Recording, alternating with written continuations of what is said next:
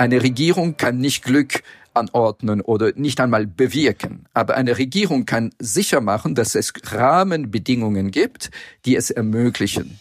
Mitten in den Falten des riesigen Himalaya-Gebirges liegt ein kleines Königreich. Hm. Das Land des Donnerdrachens, das Land der großen Träume und der Genügsamkeit.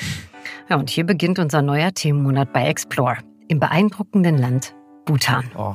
Schön gesagt, Inka. Und schön, dass ihr dabei seid. Ja, finde ich auch. Und darum geht es heute bei uns. Geld regiert die Welt, das heißt immer so schön schlecht, gilt aber zum Glück nicht für Bhutan. Viele Länder dieser Welt könnten sich ja eigentlich ganz gerne mal ein Beispiel an Bhutan nehmen, denn hier ist genau das Glück der Bevölkerung das oberste Staatsziel. Ein Ansatz, der uns vielleicht jetzt löblich und irgendwie auch logisch erscheint, aber auch eben viele, viele Fragen aufwirft. Zum Beispiel, wie misst man Glück eigentlich? Kann man glücklich sein per Gesetz? Und was ist das Glück in Bhutan eigentlich? Die Antworten auf diese Fragen und auf viele, viele weitere gibt es in dieser Ausgabe von Explore. Kampfkunst. Ja, so könnte man den Nationalsport, nämlich das Bogenschießen in Bhutan auch beschreiben. Es wird getanzt und gesungen und jeder geschossene Pfeil, der wird ziemlich laut gefeiert. Bogenschießen hat eine lange Tradition im Land, ist aber den Männern vorbehalten. Hm. Zum Glück gibt es die olympische Disziplin, denn hier kommen die Bhutanerinnen ins Spiel. Der Einblick in das Leben einer bhutanischen Bogenschützin. Das ist auch heute unser Thema. Also, Themenmonat Bhutan, Folge 1, Land und Leute. Über Glück in einem kleinen Königreich und einen besonderen Nationalsport mit Pfeil und Bogen. Wir sind eure National Geographic Podcast Redakteure Daniel Lerche. Und ich bin Eka Kiewit. Hi zusammen. Bei unseren Redaktionssitzungen ist es meistens so, dass wir ganz versonnen auf die Landkarte schauen und uns mhm. gedanklich, ja, genüsslich über den Globus treiben lassen. Allerdings, ähm, die Wahl, welches Ziel wir dann als nächstes porträtieren, die fällt eigentlich nie leicht und ähm, die diversen Vorschläge, die führen dann auch immer zu, ja, manchmal auch ziemlich leidenschaftlichen Diskussionen. Absolut. Aber dieses Mal, ich glaube, Inka, da stimmst du mir zu, da waren wir uns einfach sofort einig. Ja. Ähm, ein Land, in dem Glück Staatsziel ist, muss man sich auf der Zunge zergehen lassen. Ähm, ist ja klar, darüber wollten wir unbedingt mehr wissen. Also, auf geht die Reise nach Südasien und ins Königreich Bhutan. Wir verorten euch äh, mal ganz kurz auf der Landkarte.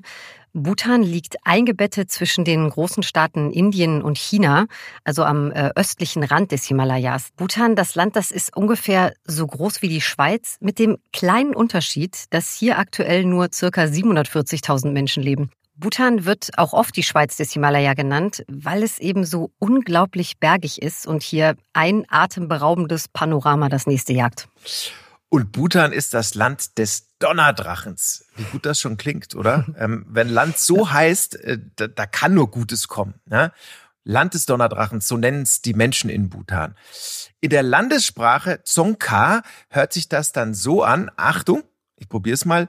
Druck, Jül. Druck für Drache und Jül für Land. Mhm. Und der Drache, der schmückt auch die Nationalflagge. Und wir haben jetzt schon zwei Worte in Dzongkha gelernt. Ist doch auch schon was. Ja, also auch zwei Worte, die ihr äh, dann vielleicht mal auf einer Reise nach Bhutan anwenden könnt. Aber man reist nicht einfach so nach Bhutan. Das mhm. Land, das hat sich ein kleines bisschen Exklusivität geschaffen, denn jeder Tourist, der zahlt pro Tag 250 US-Dollar, also umgerechnet ungefähr 220 Euro, um im Land überhaupt herumreisen zu dürfen. Boah, das ist aber gar so nicht Art, ohne. Ja, also das ist so eine, ja, eine Art Eintrittsgeld also, mhm. das aber zu Teilen in das Bildungs- und Gesundheitswesen einfließt. Und ähm, auch noch äh, in dieser Tagespauschale enthalten sind Unterkunft, Transport und ein Tourguide. Und ohne den äh, darf man sich übrigens gar nicht im Land bewegen. Ist ja äh, äh, interessant. Das mhm. war, war, mir so, war mir so nicht bewusst. Aber dann, dann kriegt man ja auch was für die äh, 250 Dollar. Das ist äh, absolut. Ja. Das sind ja dann ähm, äh, Kost und Logis sozusagen schon schon inkludiert. Also das genau. war jetzt sozusagen das Grundwissen Bhutan. Jetzt kommt das Spezialwissen. Unsere Top drei Fakten, die ihr hoffentlich noch nicht über Bhutan wusstet. Fakt 1. Der größte unbestiegene Berg der Welt, mhm. der Gangka Puensum. Der Berg, der ist über 7750 Meter hoch. Da schlagen die Herzen vieler Bergsteiger natürlich höher. Ja, aber erklimmen dürfen sie den Berg trotzdem nicht. In Bhutan gilt nämlich ein staatliches Verbot für das Besteigen von Bergen über 6000 Meter, weil Berggipfel dort heilig sind und als Wohnort von Geistern und Göttern gelten. Ein wahnsinnig spirituelles Land einfach. Fakt 2. Mhm. Chili als Gemüse. Chilis sind nicht etwa nur ein Gewürz, sondern sie werden als Gemüse gegessen in Bhutan. Es gibt also kaum ein bhutanisches Essen, das nicht richtig schön scharf ist. Denn die wichtigsten Zutaten in der Landesküche sind scharfe Chilis. Das nationale Lieblingsgericht heißt Emadachi und das ist jetzt nicht irgendein Kuchen mit Chili, sondern Chili in Käsesoße. Und das gibt's in zahlreichen Variationen. Das scharfe Gemüse wird auch gern mal roh gegessen. Chilis an den Dächern hängend, in den Gärten oder ausgebreitet auf Matten an der Straße. Ein ganz typisches Bild in Bhutan. Och, ich glaube, ich muss nach Bhutan. Ich esse ja so gern scharf. Findest du gut, ne? Ja, wie ja. sieht's denn bei dir aus? Scharfes Essen, magst du das?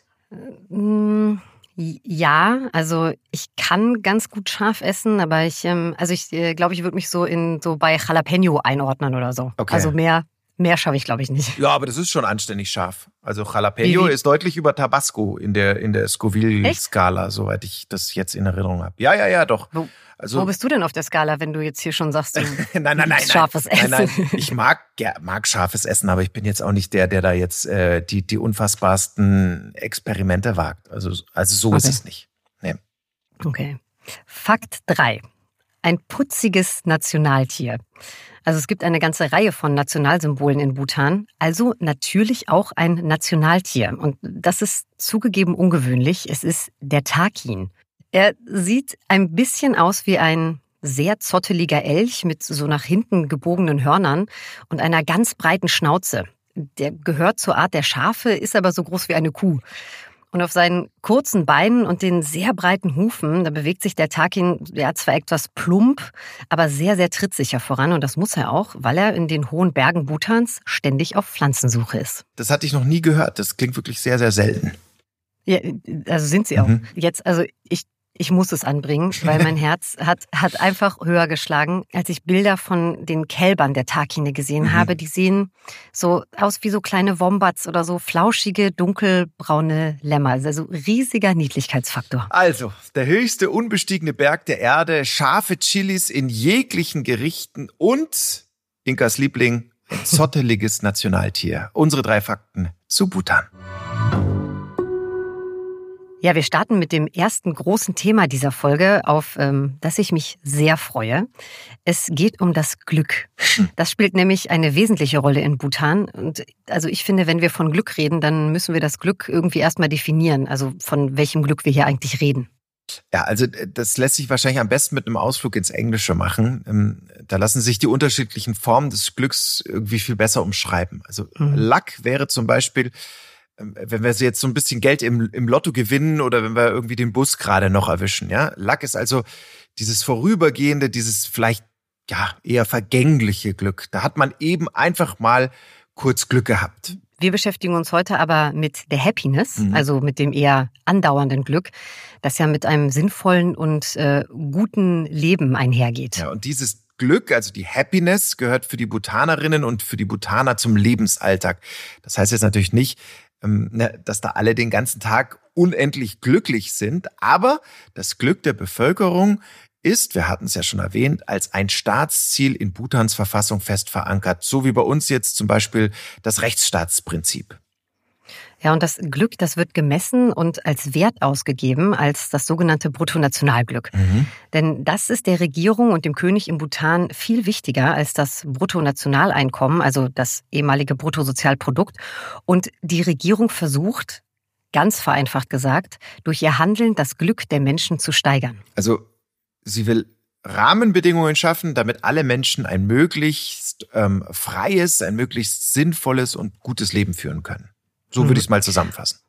Genau, und dafür gibt es sogar ein eigenes Zentrum für das Bruttonationalglück in Bhutan. Mhm. Es ist so eine Art Lehrinstitut, das Glückskompetenzen vermitteln soll, im eigenen Land vermitteln und vor allem aber auch mit dem Ziel, die Idee des einzigartigen Bruttonationalglücks international verständlich zu machen. Und mit dem Mann, der dieses Zentrum äh, geleitet hat, haben wir gesprochen, nämlich mit Dr. Ha Win To. Er war sieben Jahre lang der Direktor des Zentrums für Bruttonationalglück. Dr. Havinto hat vietnamesische und französische Wurzeln, lebt in der Schweiz und spricht fließend Deutsch. Und während seiner jahrelangen humanitären Arbeit für das Rote Kreuz, da hat er eine Menge Leid gesehen und wollte die Welt deshalb noch ein bisschen besser machen. Und so wurde er 2012 Leiter des Grosh National Happiness Centers des Zentrums für Bruttonationalglück in Bhutan. Darüber und über das Glück an sich haben wir mit ihm gesprochen. Und als erstes wollten wir von ihm wissen, was sich hinter diesem Begriff Bruttonationalglück eigentlich genau verbirgt. Bruttonationalglück ist eine ähm, Entwicklungsstrategie oder Entwicklungsphilosophie. Die Idee ist, Entwicklung muss ja ein Ziel haben, sonst wissen wir ja nicht, wohin wie wir uns entwickeln. Und dieses Ziel im Sinne von Bruttonationalglück ist Glück für alle Menschen, Wohlbefinden für alle Lebensformen. Also nicht nur Menschen, sondern auch Tiere, Umwelt und so weiter. Nun, das ist leicht gesagt. Wie macht man das? Das erste ist, man muss eine Art Architektur haben, eine Art äh, Grundbegriff. Äh, äh, und die besteht aus vier Säulen.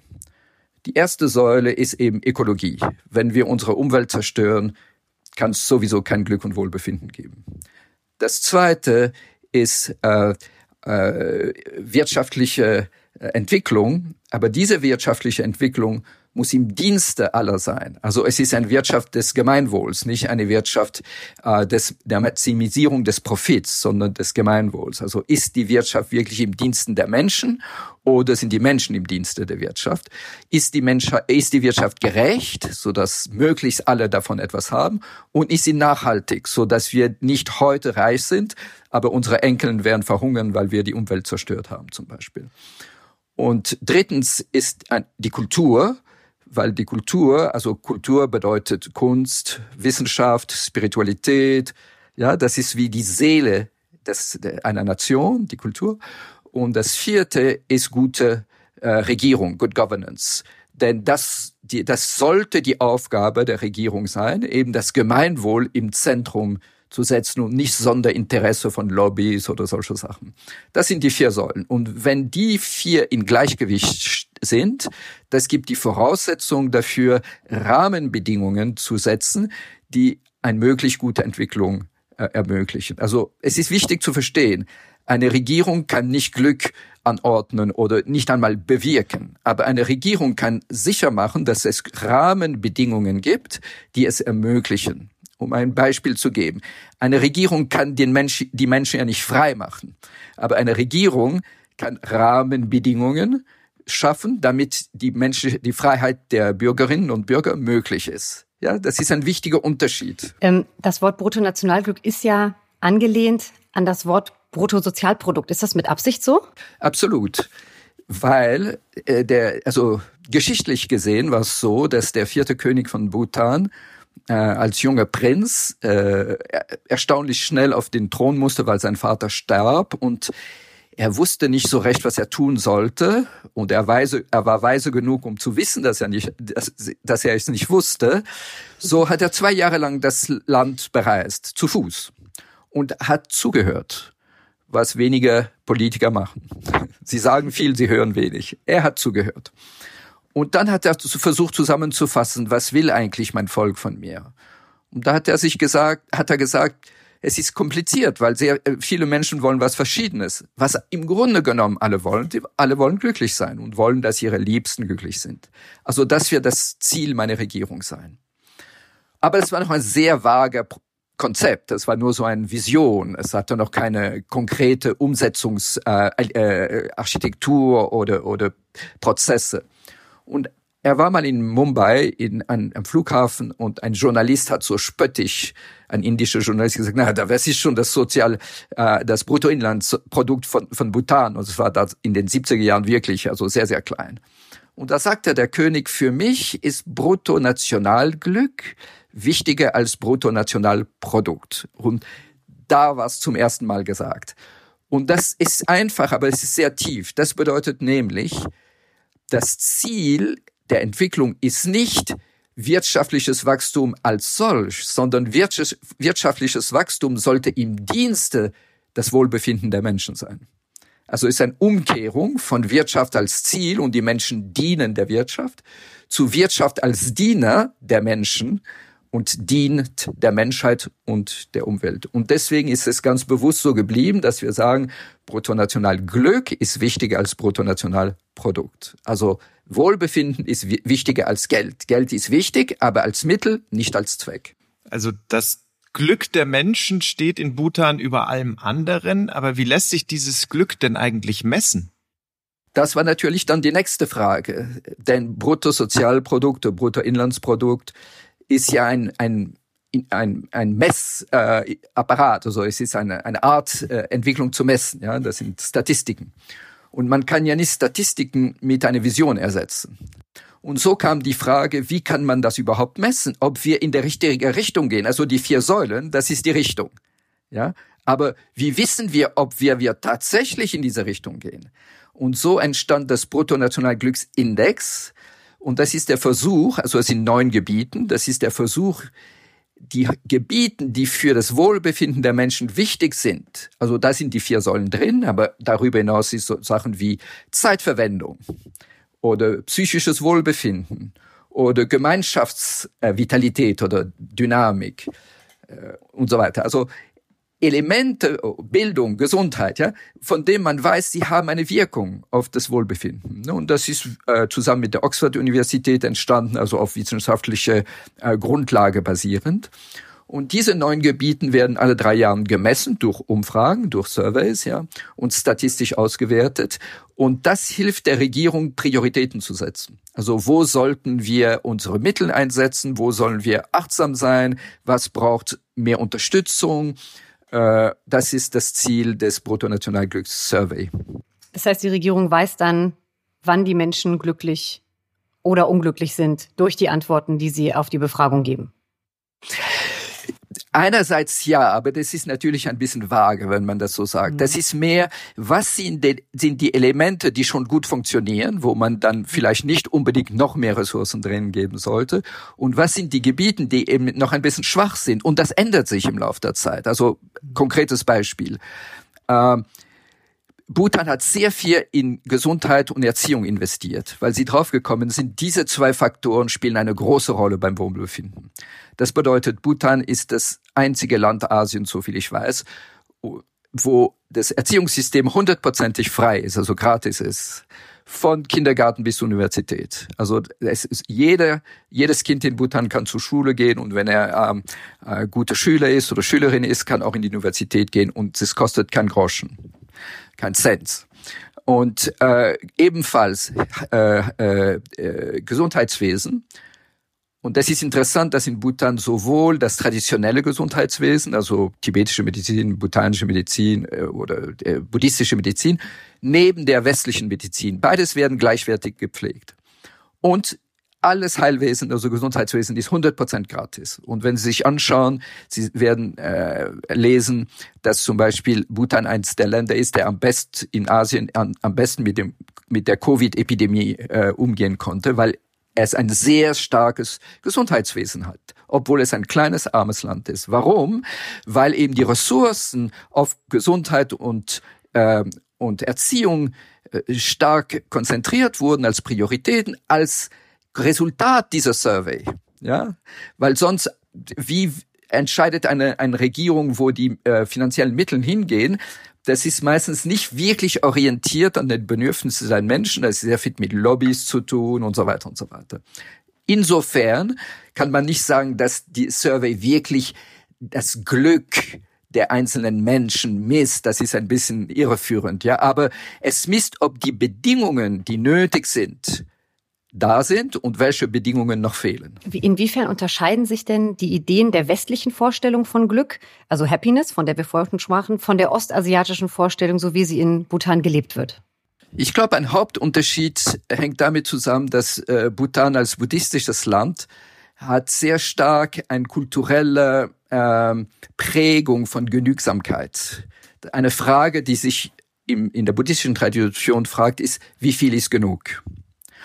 Und in der buddhistischen Tradition heißt es, dass Begierden ein, ein Quelle des Unglücks sind. Ja? Und das heißt, eine gewisse äh, äh, Genügsamkeit wird als eine Tugend dann gesehen. Wogegen die ganze kapitalistische Modell hat sich aufgebaut auf die Idee, dass die möglichst größte Befriedigungen alle Begierden und und und äh, äh, Desires äh, Wünsche das äh, zum Glück führen. Und deswegen muss man so viel Geld wie möglich, immer mehr Geld haben, damit man immer mehr äh, Bedürfnisse und Begierden und Wünsche befriedigen kann.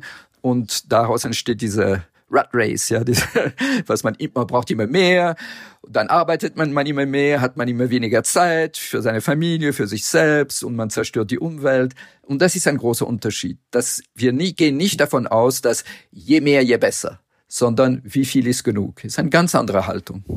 Mhm. Ähm, Herr Dr. Avinto, der bhutanesische Historiker Kama Punzo der hat gesagt, im Westen gäbe es zahlreiche Irrtümer über Bhutan. Also man sehe hier Bhutan als Paradies, als das glücklichste Land der Welt. Er sagt aber, dass das wäre überhaupt nicht der Fall. Stimmen Sie dem zu? Absolut. Und das hängt damit zusammen, dass wir gerne eine Phantasmen haben. Ja, uns geht's nicht so gut, aber irgendwo in der Welt gibt es ein Shangri-La, ein Paradies, wo alle Probleme gelöst sind und so weiter. Aber das ist so ein kindliches, eine kindliche Haltung. Ja, in Bhutan sind alle Menschen glücklich jeden Tag von früh bis spät. Das ist natürlich nicht der Fall. Das sind Menschen, so wie und ich, Sie und ich. Das heißt, manchmal sind sie guter Laune, manchmal schlechte Laune, manchmal geht es ihnen gut, manchmal nicht so gut. Das ist nicht, worauf es ankommt. Worauf es ankommt, ist, ist äh, das Gemeinwohl im Zentrum aller politischen Entscheidungen und wirtschaftlicher Entscheidungen oder sind Sonderinteresse im Zentrum? Wenn das Gemeinwohl im Mittelpunkt äh, der Entscheidungen ist, schafft es möglichst gute Bedingungen. Aber das Glückserleben ist ja eine sehr innere Sache. Ja, Sie können noch so gute Bedingungen haben, wenn sie schlechter Laune sind, sind sie trotzdem nicht glücklich. Wenn sie sich mit ihrem Partner gestritten haben, sind sie trotzdem nicht glücklich. Deswegen gibt es einerseits Rahmenbedingungen, aber andererseits, was wir nennen Glückskompetenzen. Und das ist die innere Seite. Ja, wie bildet man Glückskompetenzen aus?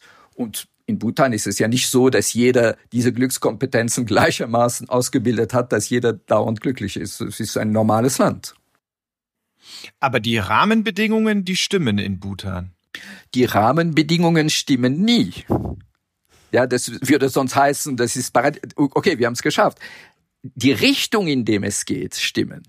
Ja, aber es gibt noch viele Probleme. Zum Beispiel die Wirtschaft ist sehr abhängig von Indien.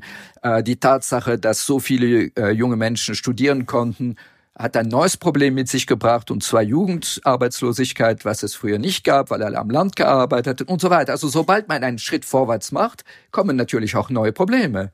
Ja, und das muss man realistisch ansehen. Das ist nicht eine Art Paradies, wo alles hundertprozentig funktioniert. Ich glaube nur, die Entwicklungsrichtung ist eine richtige.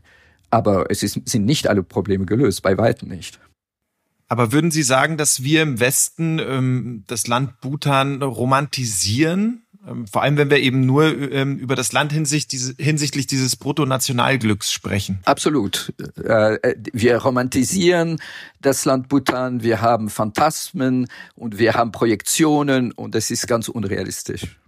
Es ist viel gerechter, das Land Bhutan als ein kleines Land, ein armes Land, was gequetscht ist zwischen Indien und China, das aber sich ehrlich bemüht, einen anderen Entwicklungsweg zu gehen, der wirklich im Dienste der Be Bevölkerung und der Umwelt ist. Und das ist ein mutiger Versuch mit vielen Schwierigkeiten, mit Auf und Abs, aber ein, ein, eine, ein, ein Versuch in eine gute Richtung, von dem auch wir auch viel lernen können aber absolut nicht ein, ein Paradies auf Erden. In keiner Weise. Seit 1999 ist dort Fernsehen empfangbar. Ja, Internet ist angekommen, Smartphones gibt's dort mittlerweile auch. Ähm, und dieser Blick nach außen, der weckt ja immer auch Begehrlichkeiten, vor allem im Hinblick auf materiellen Besitz natürlich. Ähm, glauben Sie, die Menschen in Bhutan werden auch mehr haben wollen? Natürlich. Natürlich. Selbstverständlich, das sind Menschen, ganz normale Menschen, wie Sie und ich, nicht wahr? Das sind nicht irgendwelche exotische Tiere, die ganz anders funktionieren als wir. Aber das ist gerade die interessante Herausforderung. Und eben, deswegen sollte man Bhutan nicht romantisieren, sondern das ist ja die interessante Herausforderung. Schaffen wir es, technologische Fortschritt, Modernisierung einzubeziehen, ohne dass es die Kultur zerstört, ohne dass es in einen einseitigen Wachstumsgedanke kommt. Und ich, ich weiß nicht, ob es gelingen wird, aber es ist ein interessanter Versuch. Können Sie eine Vermutung für uns anstellen oder wissen es vielleicht sogar, warum die Suizidrate in den letzten Jahren in Bhutan deutlich gestiegen ist? Ich glaube, es hat äh, mehrere Ursachen. Also ich würde nicht behaupten, dass ich es weiß, aber ich, was ich beobachte, hat mehrere Ursachen. Das eine, es ist ein doch relativ schneller Kultur über, also Kulturwechsel entstanden, ja. Wenn Sie diesen Übergang erleben, das heißt von einer ganz traditionellen Kultur, sehr eingebettet in traditionellen buddhistischen Werten, zu ein, ein, eine Kultur, wo die, wo die internationalen äh, Einflüsse, also es ist ja nicht nur westlich, das ist ja weltweite Einflüsse, ja, ganz stark hineinkommt, dann ist eine Art äh, äh, Identitätsverlust. Wer, wer bin ich? Ja, und das es ist eine große Herausforderung. Die zweite, ich habe sie schon erwähnt, das ist Arbeitslosigkeit. Das ist etwas, was es überhaupt nicht gab, weil alle auf, auf, im Hof, äh, im Bahnhof am Land gearbeitet haben. Jetzt durch und das ist interessant zu beobachten. Es war ja was Positives, dass Bhutan es geschafft hat, jedes Kind in die Schule zu bringen und sehr viele junge Leute in die Universität. Das ist wunderbar. Die Kehrseite ist, ja, es gibt nicht genug Arbeit für diese ganze äh, jungen äh, Akademiker. Ja, und dann hat man jahrelang ganz hart gearbeitet, um ein gutes Diplom zu haben und dann, wenn das erreicht ist, dann hat man keine Aussicht auf einen guten Beruf. Ich will ja nicht zurück im Bahnhof meine Großeltern, aber in der Stadt finde ich keine Arbeit. Und das kann zu Verzweiflungen führen. Hm.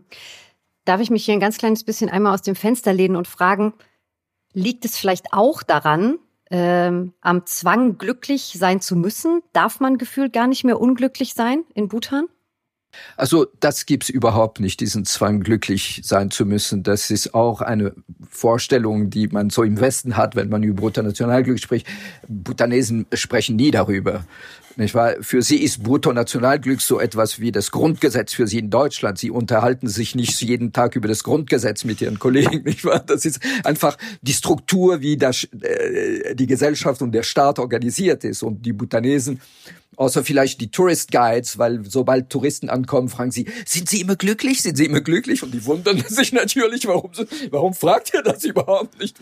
Aber ein normaler Bhutanese fragt sich ja nicht von früh bis spät, bin ich glücklich oder nicht? Äh, genauso wenig wie wir das tun äh, in Deutschland, sondern fragt sich, was könnte ich machen, um ein besseres Leben zu haben? Was brauche ich? Und so weiter. Also ich erlebe überhaupt nicht, dass es in Bhutan einen, einen, Druck geben würde, von der Regierung glücklich zu sein, was natürlich sowieso ein Unsinn wäre. Ne? Was wünschen Sie sich denn für Bhutan oder was wünschen Sie den Menschen in Bhutan?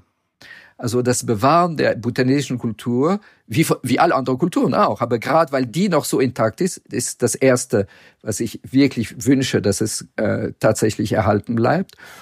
Das Zweite ist, dass die, dass die äh, Regierungen und die es weiter schaffen, diesen Gleichgewicht, was bisher recht gut erhalten worden ist, zwischen eben wirkliche Modernisierung des Landes, was ja auch nötig ist, auch wirtschaftliche Modernisierung und so weiter, Infrastrukturen und so weiter, äh, zu schaffen ohne dabei den hohen Preis zahlen zu müssen, was viele andere asiatische Länder, also wenn man die Nachbarn in Nepal sieht zum Beispiel, wie da wirklich sehr große Umweltschaden entstanden sind und sehr große Ungleichheit in der Gesellschaft, was sie in Bhutan in, den, in dem Sinn nicht haben. Also diesen Gleichgewicht zwischen Modernisierung und eine gute, heilsame, eben glückliche Gesellschaft, das ist, was ich erhoffe. Abschließend hätte ich noch eine Frage. Ähm, was raten Sie uns und unseren Hörenden? Wie können wir, wie können wir glücklicher sein? Was, was ist vielleicht der erste Schritt, um Glück zu lernen? Also ich, ich würde gern von drei Schritten sprechen, wenn ich darf. Der erste Schritt ist, wieder zu sich selber zu kommen, sich nicht von den äußeren Umständen so mitreißen lassen zu lassen, dass man wirklich vergisst, was einem wirklich wichtig ist im Leben. Also, dass wir das heißt, ein bisschen verlangsamen, Momente des Innehaltens, der Innenschau und wirklich sich überlegen, was ist mir eigentlich wichtig im Leben? Das ist das Erste. Das Zweite, und das hat viel damit zu tun, ist sich gewahr werden, wie wichtig die Menschen um mich herum sind. Und wie wichtig es ist, gute Beziehungen zu pflegen mit meinen Freunden, mit meiner Familie, mit meinen Kollegen, dafür Zeit zu investieren. Nicht das Gefühl, ich habe keine Zeit, ich habe zu viel zu tun, sondern wirklich sich darauf besinnen, denn wenn es darauf ankommt, was ist wichtig? Menschliche Beziehungen. Und das Dritte, genug Zeit in der Natur. Denn die Natur hat eine Heilkraft, die uns wirklich stärkt, Energie gibt und wieder aufbaut. Und wenn man aufmerksam ist auf diese drei Ebenen, die, ja die drei Ebenen des Glücks sind, ja, wirklich, da hat man schon ein guter Stück Weg zum Glück getan. Sagt Dr. Havinto, der viele Jahre das Grosh National Happiness Center in Bhutan als Direktor geleitet hat und der Gründer des Eurasia Learning Institutes for Happiness and Wellbeing ist. Vielen lieben Dank für dieses wunderschöne Gespräch, Dr. Havinto. Kleiner Nachklapp noch von uns an dieser Stelle. Also glücklich sein per Gesetz, das ist natürlich nicht, nicht möglich. Das wäre ja auch ein Widerspruch in sich. Zwang ja, löst ja meist genau das Gegenteil von Glückszuständen aus. Aber sich auf die Suche nach besseren Rahmenbedingungen zu begeben, um Glück und Wohlbefinden zu schaffen, ich denke, das ist schon ein richtig guter Ansatz mhm. einfach. Ja, finde ich auch. Also um mal nochmal so ein Gesamtbild zu geben, ne? hinsichtlich des mhm. Bruttonationaleinkommens ist Bhutan im weltweiten Vergleich ein sehr armes Land. Ne? Aber die Ergebnisse mhm. der letzten Befragung zum Bruttonationalglück, die zeigen, dass ein Großteil der bhutanischen Bevölkerung sich tatsächlich als glücklich bezeichnet. Also zumindest war das 2015 noch so. Und äh, wir sind euch ein paar Zahlen schuldig geblieben. Also laut der letzten Auswertung der Umfragen zum Bruttonationalglück sind knapp über 43 Prozent der Bhutanerinnen und Bhutaner weitestgehend bis besonders glücklich. Ja, und nicht mal neun Prozent, also jeder Zehnte der Bevölkerung in Bhutan, ist unglücklich. Ja, wir sind auf jeden Fall gespannt, was das neue Umfrageergebnis dann zeigen wird, denn diese aufwendigen Befragungen, die finden ja alle fünf Jahre in Bhutan statt.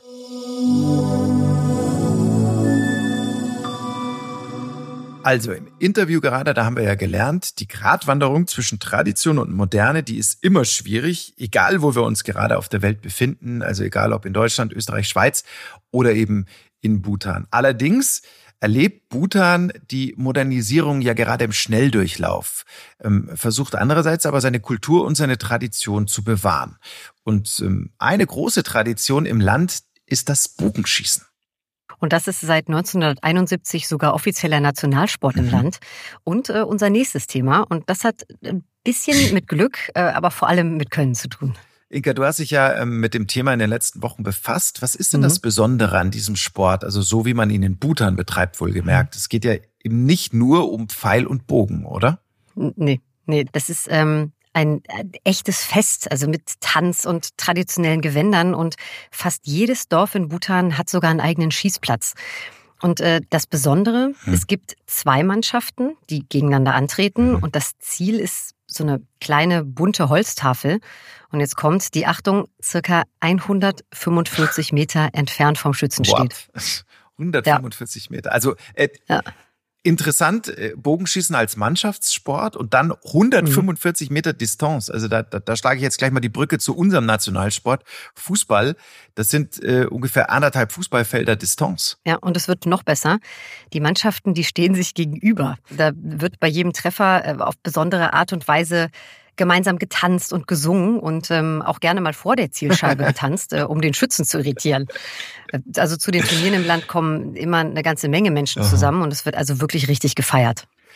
Ja, und, und mutig muss man offensichtlich sein. Also das klingt sehr spektakulär, aber es gibt einen kleinen, ziemlich großen Haken am äh, Bogenschießen im Land. Das hast du mir schon erzählt. Ja, also zumindest äh, gibt es den beim traditionellen Bogenschießen mhm. in Bhutan. Das ist nämlich ein reines Männerritual. Also die Frauen, die sind äh, zwar Teil des Festes, die unterstützen aber nur durch Anfeuern. Und dann war ich umso überraschter, als ich bei meinen Recherchen auf die bhutanische Bogenschützin Karma gestoßen bin, mhm. die Bhutan bei den Olympischen Spielen in Tokio vertreten wird. Also hier an der Stelle wichtiges äh, Detail. In der olympischen Disziplin Bogenschießen dürfen die Frauen aus Bhutan also antreten. Ja. Ja, und du hast mit Karma gesprochen. Genau, also ich habe mit ihr in ihren echt kurzen Pausen während ihres straffen Trainingsplans reden können. Und mhm. Kama trainiert jeden Tag, ne? Sie ist in einer großen Familie im Osten von Bhutan aufgewachsen, hat sechs Geschwister und ist 30 Jahre alt. Und Kama hat erst mit 19 Jahren angefangen, professionell das Bogenschießen zu trainieren. Hört mal rein. In the year 2009, my elder sister was the one who introduced me to Olympic archery. Im Jahr 2009 war es meine ältere Schwester, die mich zum olympischen Bogenschießen gebracht hat, durch eine Anzeige der Bhutan Archery Federation in den Medien. Und im gleichen Jahr habe ich mit dem Bogenschießen angefangen. Erstmal nur aus reiner Freude, als, als Entertainment. Aber nach einigen Monaten hatte ich so viel Spaß daran, das olympische Bogenschießen zu erlernen, dass ich es professionell machen wollte. Und ja, es zu meiner Karriere wurde. Meine Familie hat meine Entscheidung immer unterstützt. Also das wirklich Beeindruckende an dieser Story finde ich ja, äh, dass sie erst mit 19 mit dem Bogenschießen ja. angefangen hat, ja. Äh, und jetzt ist sie eben für die Spiele qualifiziert. Das ist schon ja inspirierend auf irgendeine Art und mhm. Weise, denn finde ich auch Normalerweise unterstellt man ja schon, jeder, der an den Olympischen Spielen teilnimmt, der betreibt seine Sportart ähm, seit frühester Kindheit. Mhm. Sonst wäre es ja irgendwie unmöglich, so gut zu werden, dass man es eben bis zur wichtigsten Sportveranstaltung des Planeten schafft. Aber mhm. Karma hat es trotzdem geschafft. Also das, äh, boah, mhm. Chapeau. Ja, äh, Chapeau auch von mir. Das stimmt, das ist wirklich unglaublich. Vorher konnte sie ja auch nie Bogenschießen trainieren. Ne? Es ist ja eben den Männern vorbehalten. Und ich wollte natürlich von ihr wissen, wie sie als Frau und als professionelle Bogenschützin das traditionelle Bogenschießen beschreibt. Und das tut sie auch. Also gar nicht wertend. Das olympische und das traditionelle Bogenschießen haben einfach wenig miteinander zu tun. Das bhutanische traditionelle Bogenschießen wird in Bhutan von den Einheimischen gespielt und die Schützen suchen vorher Rat bei einem Astrologen. Zwei Teams mit jeweils 13 Schützen treten gegeneinander an und schießen auf ein Ziel in 145 Metern. Wenn ein Mitspieler das Ziel trifft, stoßen die anderen Teamspieler laute freudige Rufe aus. Und wenn das Ziel verfehlt wird, ja, dann beleidigen, verspotten die Gegenspieler den Schützen aber nur aus Spaß. Es wird nur von Männern gespielt und Frauen sollen die Männer anfeuern. Faszinierend. Also da ist sie wieder die Spiritualität in Bhutan. Äh, das ist schon irgendwie was ganz Besonderes, glaube ich. Äh, also auch da beim Sport darf zumindest mal ein Astrologe einfach nicht fehlen. Ja. Ähm, aber Inka, du hast mir auch erzählt, dass es beim Bogenschießen äh, schon auch mal sehr, sehr weltlich zugeht. Stichwort Alkohol. Ja, also bei dem Thema Alkohol, da ist Karma ein bisschen vorsichtig geworden. Ich hatte mhm. vorher gelesen, dass bei den traditionellen Wettkämpfen gerne viel getrunken wird, äh, also auch von den Schützen selbst. Ähm, mhm. Das fand ich ein kleines bisschen befremdlich, habe mir auch Sorgen gemacht und deswegen ähm, habe ich sie gefragt, äh, ob das denn wirklich stimmt. Und äh, Karma hat nach langem Zögern zumindest so geantwortet. Mm, Wenn es jetzt um das traditionelle Bogenschießen geht, das nur aus Spaß und Freude gespielt wird, dann würde ich ja sagen. Aber wenn es um das professionelle Bogenschießen, also Wettkämpfe geht, dann ist der Konsum von Alkohol strikt verboten. Okay, also so wie ich das jetzt verstehe, ja, muss man da einfach klar unterscheiden. Das eine ist die, die gelebte Tradition. Mhm. Und da treten wir den Menschen Bhutans wahrscheinlich auch nicht zu nahe, wenn wir sagen, das hat durchaus so einen gewissen Volksfestcharakter. Ja. Und das andere, das ist schlicht und einfach Leistungssport. Mhm. Ja, und Karma hat es ja auch äh, ohne das berühmte Zielwasser zu den Spielen geschafft. Ähm, oder korrekt zusammengefasst ja, so? Ja, also das hat sie und sie kann wirklich verdammt stolz auf sich sein, mhm. denn sie fährt nächstes Jahr mit einem offiziellen Ticket nach Tokio. Da habe ich ihr natürlich gratuliert, weil es für Karma eine Premiere ist. This is very important because in the past Bhutan had das war wirklich sehr wichtig, denn in der Vergangenheit hat Bhutan nur zweimal per Wildcard an den Spielen teilgenommen. Zum ersten Mal in der Geschichte hat es Bhutan jetzt per Quotenplatz geschafft. Ich will bei den Olympischen Spielen mein Bestes geben, einen neuen persönlichen Rekord aufstellen und mein Land stolz machen. Achtung, hier an der Stelle hat jetzt der feine Herr Sportexperte noch seinen großen Auftritt. Mhm. Der feine Herr Sportexperte bin übrigens ich. Ähm, Wer sonst? Also zur besseren Einordnung sei jetzt nochmal erklärt und erwähnt, dass Karma einen sogenannten Quotenplatz hat. Das bedeutet schlicht und einfach, sie hat sich sportlich qualifiziert. Also sie fährt ausdrücklich nicht mit einer Wildcard zu den Spielen. Sehr gut. Danke dafür. Und Bogenschießen ist übrigens die einzige olympische Disziplin, in der das Land antritt. Für Karma ist die Teilnahme ja verständlicherweise das Wichtigste in ihrem Leben. Das Wichtigste in meinem Leben ist, Medaillen für mein Land zu holen. Und sonst will ich einfach nur glücklich sein.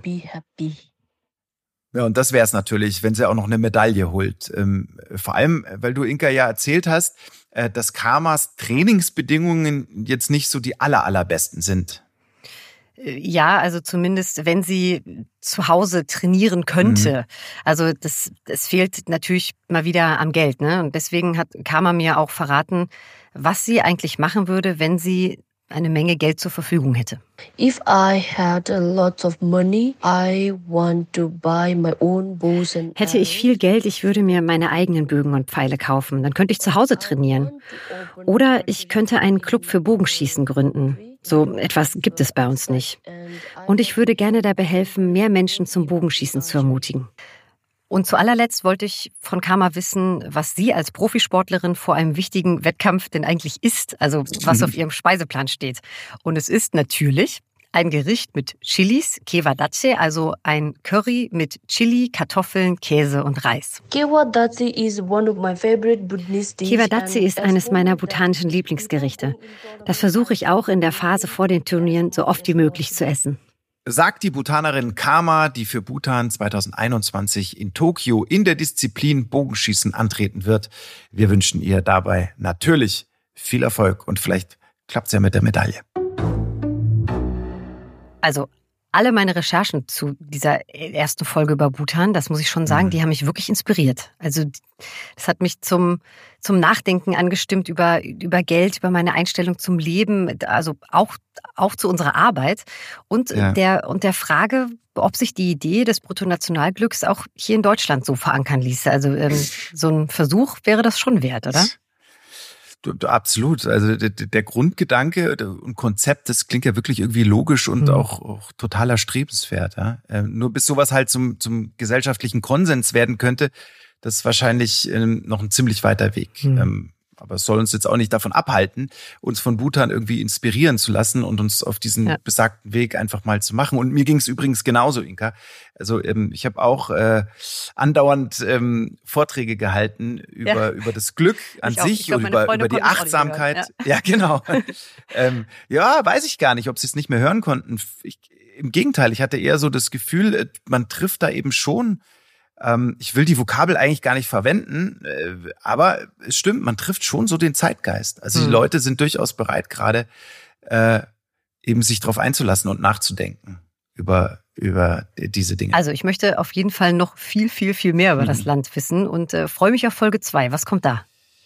Also es bleibt natürlich auf jeden Fall spirituell, so viel sei schon mal verraten und auch versprochen, geht auch gar nicht anders äh, beim Thema Bhutan. Wir werden uns äh, jedenfalls mit der traditionellen botanischen Medizin beschäftigen und mit Heilpflanzen, die da eine ganz zentrale Rolle spielen. Ähm, zum Beispiel, das schon mal so als Appetizer, es gibt da einen parasitären Pilz, dem sagt man mhm. fast schon Wunderkräfte nach und der ist so selten, dass man ihn im wahrsten Sinne des Wortes mit Gold aufwiegt. Das und vieles mehr gibt's dann in unserer Wissenschaft und Naturfolge zu Bhutan. Ihr habt Fragen, Kritik oder Ideen, welche Region wir mal bearbeiten sollen für euch, dann kommentiert doch einfach unter dem Explore Podcast, je nachdem, welchen Audiodienst ihr nutzt. Außerdem freuen wir uns natürlich, wenn ihr unseren Podcast abonniert und bewertet. Also, bis zum nächsten Mal, wenn ihr mögt. Macht's gut. Ciao, macht's gut. Schön, dass ihr dabei wart.